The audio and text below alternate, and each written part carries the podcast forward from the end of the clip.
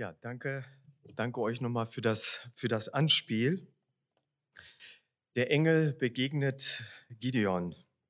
Wer von euch hat so eine ähnliche Begegnung schon gehabt? Wer, wem ist ein Engel Gottes schon mal persönlich begegnet? Anzeichen?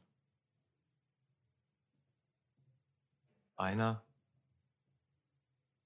Also das ist nichts Alltägliches. Ich denke mal, dass äh, ich persönlich bin dem Ganzen noch nicht so persönlich begegnet.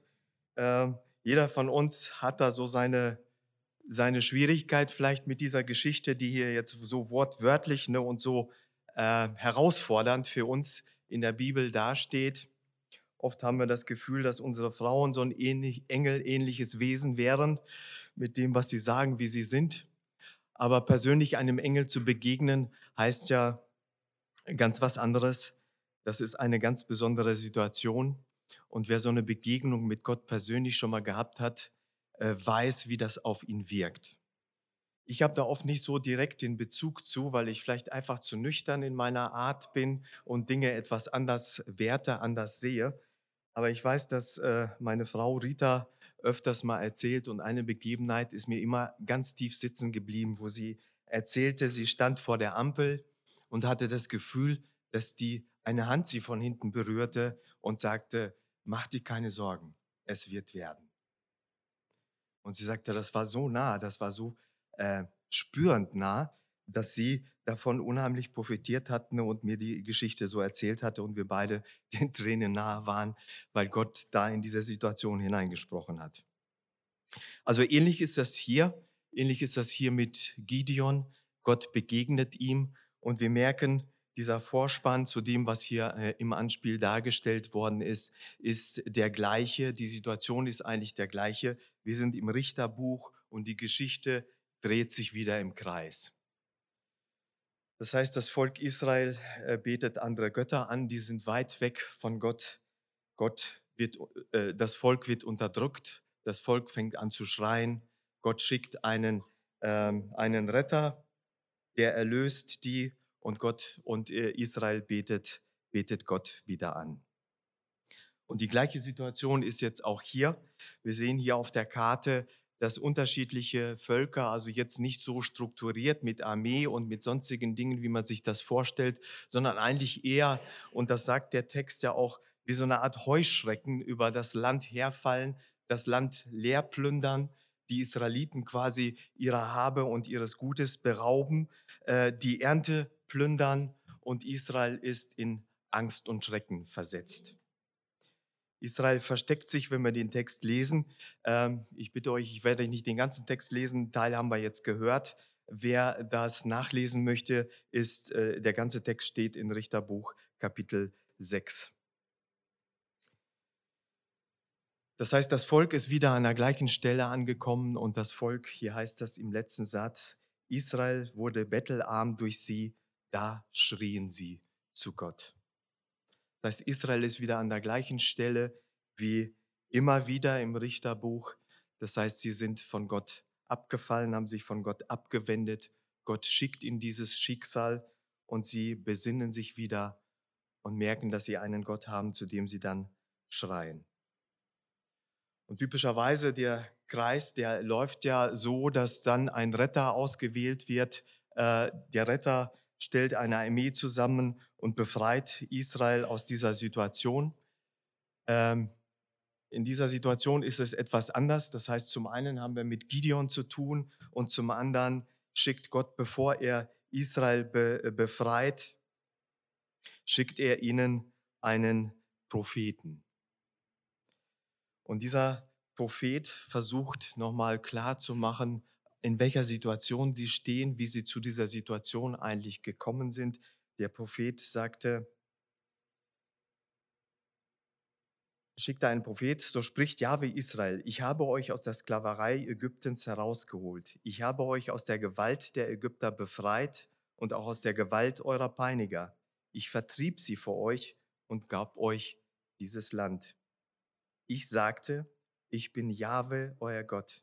Ihr sollt die Götter der Amoriter nicht verehren, in deren Land ihr jetzt wohnt, aber ihr habt nicht auf mich gehört. dass bevor jetzt ein Retter kommt, schickt Gott einen Propheten und macht dem Volk Israel eigentlich wirklich klar und wirklich bewusst, in welcher Situation die stehen. Die Befreiung, ja, aber die Befreiung war an gewisse Bedingungen geknüpft. Und diese Bedingungen hießen, ich, Jahwe, bin euer Gott. Nicht Israel hat sich ausgesucht und gesagt, jawohl, wir haben jetzt einen Gott gefunden, den werden wir jetzt verehren, den werden wir jetzt anbeten und wir ziehen aus Ägypten raus, wir befreien uns aus, dieser, aus diesem Schlamassel und ziehen ein eigenes Land und beten diesen Gott an, den wir jetzt neu gefunden haben. Die Situation ist anders. Gott sagt hier ganz klar, ich habe als erstes mich zu euch bekannt. Ich habe ein Ja zu euch gefunden und habe euch aus dieser Situation befreit und ich habe euch eine klare Anweisung gegeben. Grenzt euch von den Göttern dieser Länder ab. Betet mich an, weil ich euer Gott bin. Die Überschrift der Predigt heißt heute, Folie 3, Gideon prüft Gott. Und die Anleitung, die wir äh, auf Folie 4 finden, also für das Buch der Richter, wo wir eigentlich diese vier Punkte immer wieder uns vor Augen halten wollen, heißt, bitte nicht nachmachen, finde den wahren Kampf, lies zwischen den Zeilen, behalte Gottes Gnade im Blick. Und das wollen wir auch in diesem Text tun. Wie gesagt, hier geht es um äh, Gideon und der Engel begegnet jetzt dem Gideon und sagt zu ihm, Jahwe ist mit dir, du tapferer Held.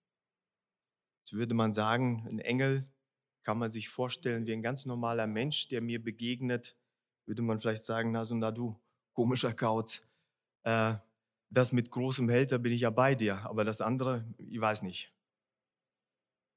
Vielleicht so oder ähnlich hat sich Gideon das auch gedacht. Also was ist das wohl für ein Mann, der mit mir spricht? Was will der von mir? Und warum bezeichnet er mich als großen oder als tapferen Helden? Ähm, mag sein, dass der Engel auf seinen Status hinspielte, weil Gideon gehörte nicht zu der armen Bevölkerung, sondern Gideon war relativ gut bestellt. Das heißt, er hatte ein äh, äh, ja, einen reich, reichen Vater, das heißt, er hatte reiche Eltern, das heißt, er hatte schon einen gewissen Stand in der Gesellschaft. Mag sein, dass der Engel diese Situation in diese Richtung deutet und sagt, du großer Held. Und dann merken wir, wie Gideon auf diese Ansprache reagiert. Ach, mein Herr, und an der Stelle, weiß nicht, wie wir, wie, wie du denkst, ob du dich hier wiederfindest, wo man dann so diese typische Situation erkennt, wenn denn Gott mit uns ist, warum passiert dieses, jenes, welches? Wenn Gott bei mir ist, wenn Gott um mich herum ist, warum geht's mir so schlecht? Jeder von uns hat schon mal gehört, wenn Gott das zugelassen hat, was ist das für ein Gott? Und Gideon findet sich in diesem Jammer, in dieser Jammersituation wieder. Er versucht Gott klarzumachen, also das, was in der Geschichte gelaufen ist, ist für mich so weit weg, ich kann das nicht greifen. Natürlich hast du Wunder gemacht. Natürlich erzählen die Generation, mit der ich zu tun habe, meine Eltern, natürlich erzählen die davon. Aber wo bist du jetzt? Ich merke diese Wunder nicht. Ich merke nicht die Dinge um mich herum. Wenn du bei mir bist, warum geht's mir so schlecht? Nun, Gott lamentiert nicht drumherum. Gott steigt auf dieses Jammern nicht ein, sondern Gott sagt ihm, wenn du wirklich glaubst, ich bin bei dir und ich werde dich in die Situation und in die Lage versetzen, das Volk Israel zu befreien. Und dann kommt Gideon wieder, ne? also kommt wieder mit dem, was er dem Engel nochmal versucht klarzumachen. Hör mal zu, du hast dir jetzt aber den Falschen ausgesucht. Ich gehöre zu einer Sippe, die relativ klein ist. Und außerdem bin ich noch nicht mal der Älteste. Ne? Also wenn ich der Älteste in der Familie wäre, hätte ich ja verstanden, dass du mich jetzt hier berufen willst, dass du mich hier äh, herausholst und sagt, sagst, befreie das Volk. Wir merken, also das Dreschen des Getreides ist ja auch so ein Beispiel, ne, also wo Gideon sich eigentlich vor dem versteckt. Also Gideon ist so ein kleiner Angsthase. Ich weiß nicht, ob du dich da vielleicht ein wenig wiederfindest, weil das Getreide im Kelter zu dreschen, heißt ja, er hat sich abgeschottet. Er hat sich versteckt. Weil Getreide wird in der freien Natur gedroschen. Getreide wird nicht im Weinkelter gedroschen, sondern in der freien Natur. Gideon versteckt sich. Und jetzt beim Gespräch mit dem Engel macht er das Gleiche. Er fühlt sich da nicht würdig, er fühlt sich zu klein, er will, er hat Angst vor dieser Situation. Und Gideon ist einer, der scheinbar Zeichen braucht. Der braucht Bestätigung für das, was Gott ihm einen Auftrag gibt. Und deshalb fragt er hier auch den Engel und möchte von dem Engel diese Bestätigung haben. Warte hier, ich hole dir ein Opfer, ich möchte dir ein Opfer bringen. Und wir haben die Situation gehört, der äh, Gideon bereitet ein Festmahl vor, wenn man so will. Er bereitet ein, ganze, eine ganzen, ein ganzes Ziegenböcklein. Er bereitet äh, Brote, also das ist nicht nur ein Brot, sondern es sind viele Brote gewesen, also circa zehn Kilo Mehl. Da ist schon einiges an Brot dabei. Und an dieser Stelle merken wir, ganz Israel hungert, Gideon nicht. Was heißt, er gehört nicht zu den Ärmsten der Armen, sondern er hat was da, er kann dieses Opfer darbringen und er macht das auch. Und der Engel sagt an dieser Stelle, die Brühe kipp mal gleich aus, das andere leg hier auf den Stein und dann passiert das, womit Gideon vielleicht nicht gerechnet hat. Das ganze Fleisch und das ganze Brot wird vom Feuer verzehrt. Gideon musste die Situation an der Stelle eigentlich richtig interpretieren und hätte verstehen müssen, wenn ein Gott das Opfer annimmt, eine größere Bestätigung für ihn kann es nicht geben. Wenn Götter das Opfer annehmen, kann es keine größere Bestätigung für ihn geben. Aber Gideon reicht das nicht. Jetzt könnte man sagen, jetzt hat er die Berufung, jetzt hat er den Engel gesehen, jetzt hat er die Zusage, dass er gehen kann, dass er sein Volk befreien kann. Er geht aber nicht. Und ihm ist auch nicht ganz klar, wenn wir die Geschichte weiterlesen, ist ihm, ihm ist auch nicht ganz klar, was, was es denn jetzt bedeutet, sich tatsächlich auf Gott einzulassen, sich nur auf ihn zu fokussieren. Da muss Gott nochmal mit ihm reden und sagen, du, Gideon, wenn du jetzt mich als Gott im Mittelpunkt stellen willst, dann bitte ich dich doch, fang bei deiner Familie an und zerstör den Altar des Baal und zerstör den Fall der Aschera. Zuerst in deiner Familie. Räum erstmal in deiner Familie auf. Vielleicht war es ihm gar nicht bewusst, dass er sagte, naja, Gott ist jetzt bei mir, Gott will mir helfen, Gott will uns befreien. Ist ja schön und nett, jetzt haben wir noch einen Gott. Jetzt haben wir noch einen, der jetzt auf unserer Seite ist. Ne? Baal als Gott für die Fruchtbarkeit, Aschera für sonstige Dinge und jetzt kommt Gott Israels als Befreier aus Ägypten dazu. Das ist doch ein wunderbares Bouquet, das ich jetzt an der Hand habe. Aber Gott versucht ihm die Bedingungen klar zu machen. Es geht um mich und ich möchte, dass du an dieser Stelle den Altar deines Vaters äh, niederreißt und dass du für mich dort den Altar aufbaust. Und erstaunlicherweise ist das hier so, dass Gideon jetzt schnell handelt. Wo er sonst sämtliche Zeichen braucht, sonst was, hier handelt er schnell. Das heißt, er macht daraus eine Nacht- und Nebelaktion, packt sich zehn Leute und der Altar von seinem Vater scheint so groß gewesen zu sein, dass er allein durch äh, äh, na, körperliche Kraft nicht zerstört werden kann. Der Engel sagt ihm, nimm den zweitbesten Stier deines Vaters und zerstör diesen Altar. Und wenn du den zerstört hast, dann nimmst du die, ähm, den Pfahl von der Aschera und baust mir einen Altar und legst diesen Pfahl als Brennholz drunter und opferst mir den zweitbesten Stier, mit dem du die Altäre zerstört hast.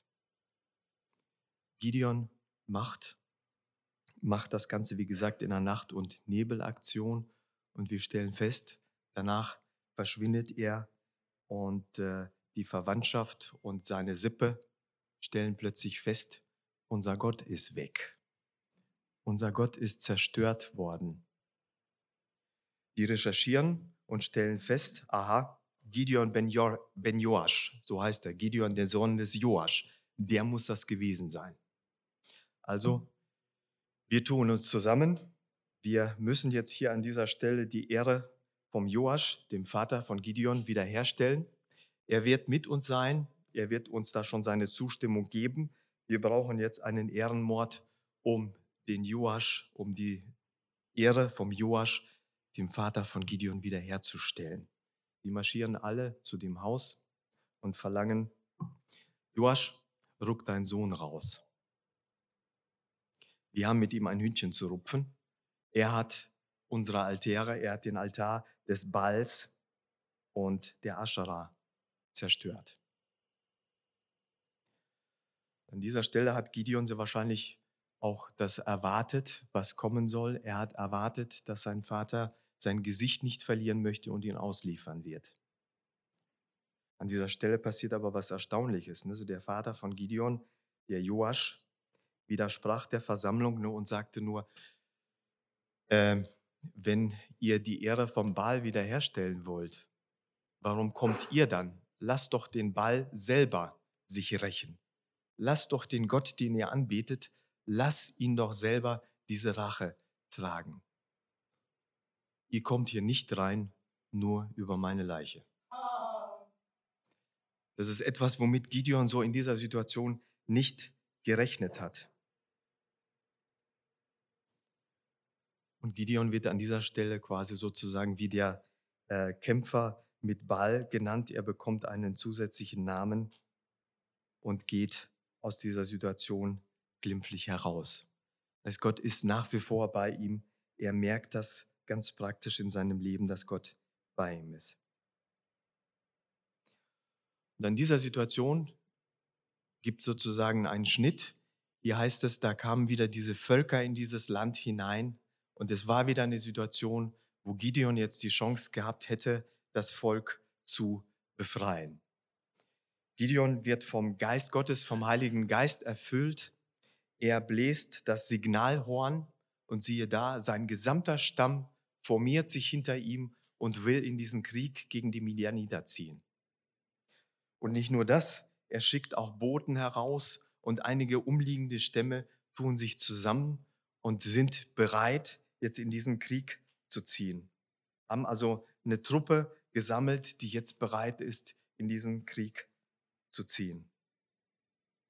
Jetzt könnte man meinen, jawohl, Gideon, jetzt hast du eine Truppe hinter dir, jetzt kannst du ja eigentlich losmarschieren, jetzt kannst du für Israel was tun, du kannst Israel befreien. Und jetzt wird die Geschichte unschön. Gideon ist aber der Meinung, er bräuchte noch ein Zeichen. Genau, Ovaya.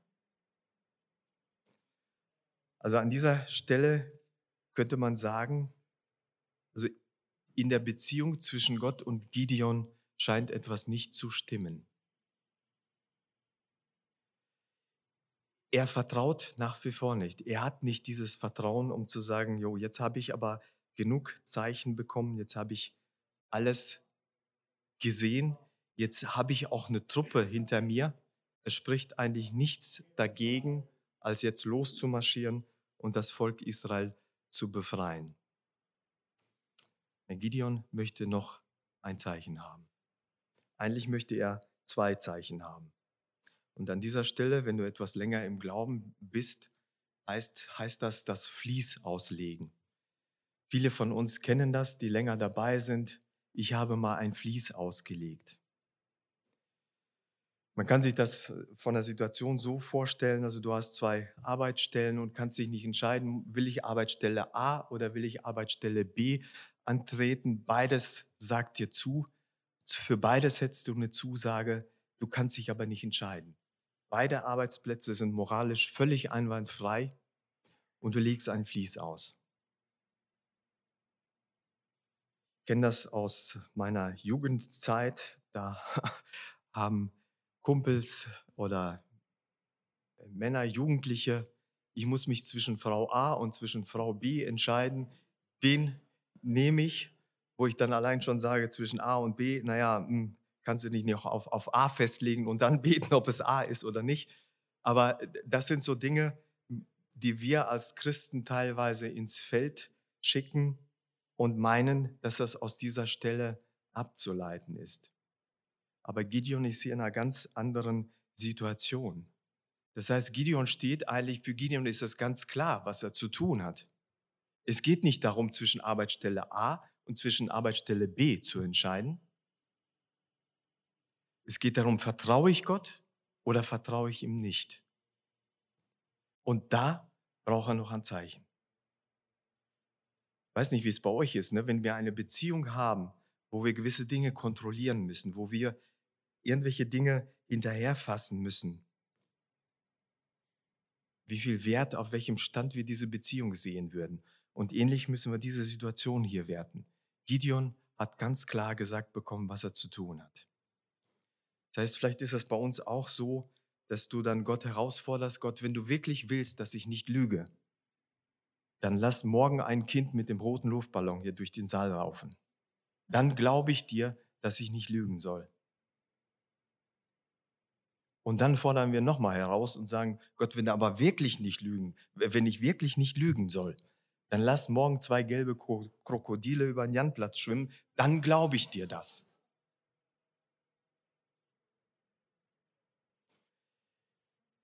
Das müssen wir uns mal bildhaft vorstellen. Hier ist für, für Gideon ist ganz klar, was er zu tun hat. Deshalb wäre ich ganz vorsichtig, wenn wir das Fließ auslegen, wenn wir diesen Begriff nutzen, weil hier ist diese Situation negativ belegt. Hier bezieht sie sich auf das Vertrauen, was Gideon seinem Gott gegenüber hat. Ich möchte mit zwei, zwei Dingen abschließen. Das eine, äh,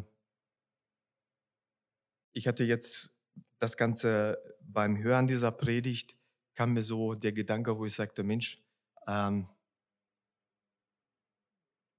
negatives Beispiel. Also Gideon schade, dass du das rausgesucht hast, weil irgendwo kannst du da jetzt nicht unbedingt so was Positives herausziehen, was den Charakter dieses Mannes angeht. Und dann habe ich mir einfach mal überlegt, wie, wie ist das bei mir? Wie ist diese Situation, wenn ich das Verhältnis zu Gott sehe? Wir haben gestern kurz darüber diskutiert, es ist ja oft schwierig, wenn wir als Menschen auf einer gleichen Ebene stehen und eine Beziehung führen und merken, das funktioniert nicht so richtig. Dabei sind wir auf der gleichen Ebene. Wie viel schwieriger ist es, eine Beziehung zu führen, wo ich sage, ich bin hier und da ist jemand weit drüber. Ne? Und ich versuche da eine Beziehung zu führen. Mit welchen Schwierigkeiten und mit welchen Dingen habe ich zu tun, die mir zum Nachdenken, äh, die mich zum Nachdenken bringen, wo ich gewisse Dinge nochmal genauer für mich festmachen soll und festmachen will. Und ich glaube, da findet man sich sehr schnell in dieser Situation wieder, dass man die Hilfe von Gott annehmen möchte, aber Gott persönlich nicht braucht. Wie Gideon. Also Gideon sagt dann, also wenn du bei uns bist, ne, warum geht es uns so schlecht? Wenn du bei uns bist, solltest du uns doch helfen.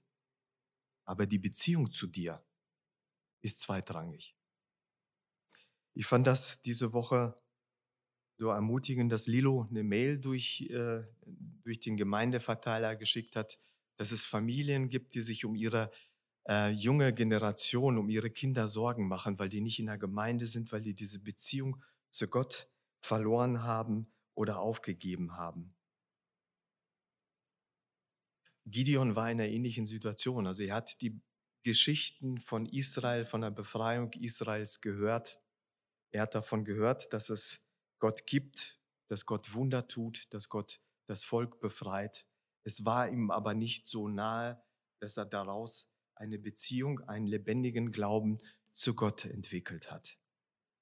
Das heißt, es war ihm fremd. Und ich möchte uns motivieren, dass wir darüber nachdenken, was geben wir an Beziehung zu Gott unserer Folgegeneration mit? Was ist in mir da, wo ich weiß, das ist eine Verbindung zu Gott? Er hilft nicht immer, aber die Verbindung oder die Beziehung zu ihm ist mir wichtig. Und der zweite Punkt, wie viele Zeichen brauchst du noch? Wie viele Zeichen brauchst du noch? Versetz dich mal in die Situation, dass Gott uns klare Anweisungen gegeben hat, wie zum Beispiel, was das Versöhnen untereinander, Versöhnen miteinander angeht. Sitzt du auch da und wartest, bis Gott dir ein Zeichen gibt, um sich mit XY zu versöhnen, oder weißt du, dass Gott das von dir will? Ich möchte uns motivieren, dass wir darüber nachdenken, dass wir aus dieser Geschichte von Gideon lernen von Gott nicht nur Zeichen zu verlangen und von Gott nicht nur Hilfe zu verlangen, sondern in der Beziehung zu ihm zu stehen, indem wir ihn aktiv in unser Leben mit einbauen. Gerade mit Blick auf, den, auf das Abendmahl heute, das Abendmahl ist ein, ja, ist ein Zeichen der Vergebung, ein Zeichen der Vergebung, ein Zeichen der Annahme Jesu Christi von uns, ein Zeichen des Entgegenkommens denk drüber nach und sag ihm an dieser Stelle vielleicht wieder bewusst, ja, ich brauche kein Zeichen, sondern ich will in dieser Verbindung, ich will in dieser Beziehung mit dir leben oder ich will wieder neu in dieser Beziehung mit dir leben. Ich möchte dich zum Gebet einladen und bitte dich, wenn es geht, aufzustehen.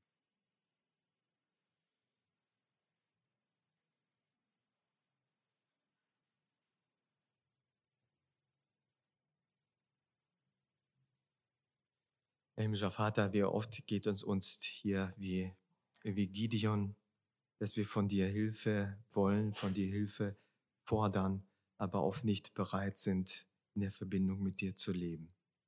Du weißt, wie oft es in meinem Leben der Fall ist. Bitte dich, dass du der Heilung Vergebung schenkst und dass du mir die Beziehung zu dir wieder neu suchen lässt. Ja, und wenn jemand hier im Raum da ist, der Vergebung braucht, der Versöhnung braucht, ich bitte dich, dass du uns diese Möglichkeit anbietest und dass du uns hilfst, diese Versöhnung auszusprechen und uns gegenseitig zu vergeben. Bereite du uns zum Mahl vor und segne du den Sonntag, Herr. Amen. Amen.